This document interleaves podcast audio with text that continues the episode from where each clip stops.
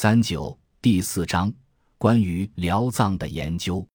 辽藏又称契丹藏、丹藏，它是公元九百一十六至一一二五年间曾雄踞我国北方，与北宋王朝对峙达二百年之久的辽王朝时代，由辽王朝官方主持雕造的一种汉文佛教大藏经。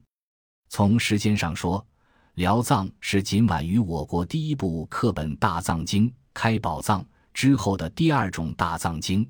同样，如同《开宝藏》一样，辽藏也是一种已基本散失不存的大藏经。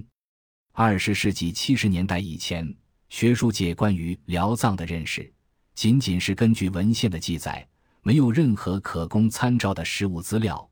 正如吕基先生在五十年代初所说。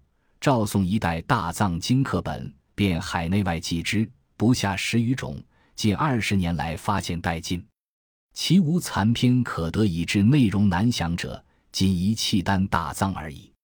今因华严寺碑文所记，略加考定，见其一般。若求详备，故有四余一日新资料之出现矣。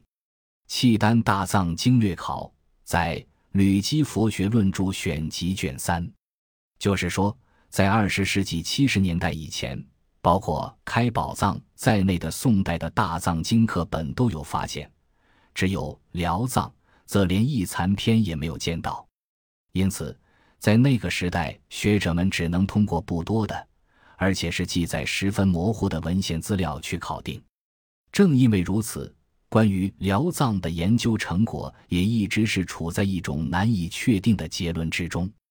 辽藏虽是辽王朝官刻的一种藏经，这是可以肯定的，但它刻在什么时候，由什么人主持，它有几种版本，与早于它的开宝藏有什么关系，它的内容和特点是什么等等，都无法得到准确的结论。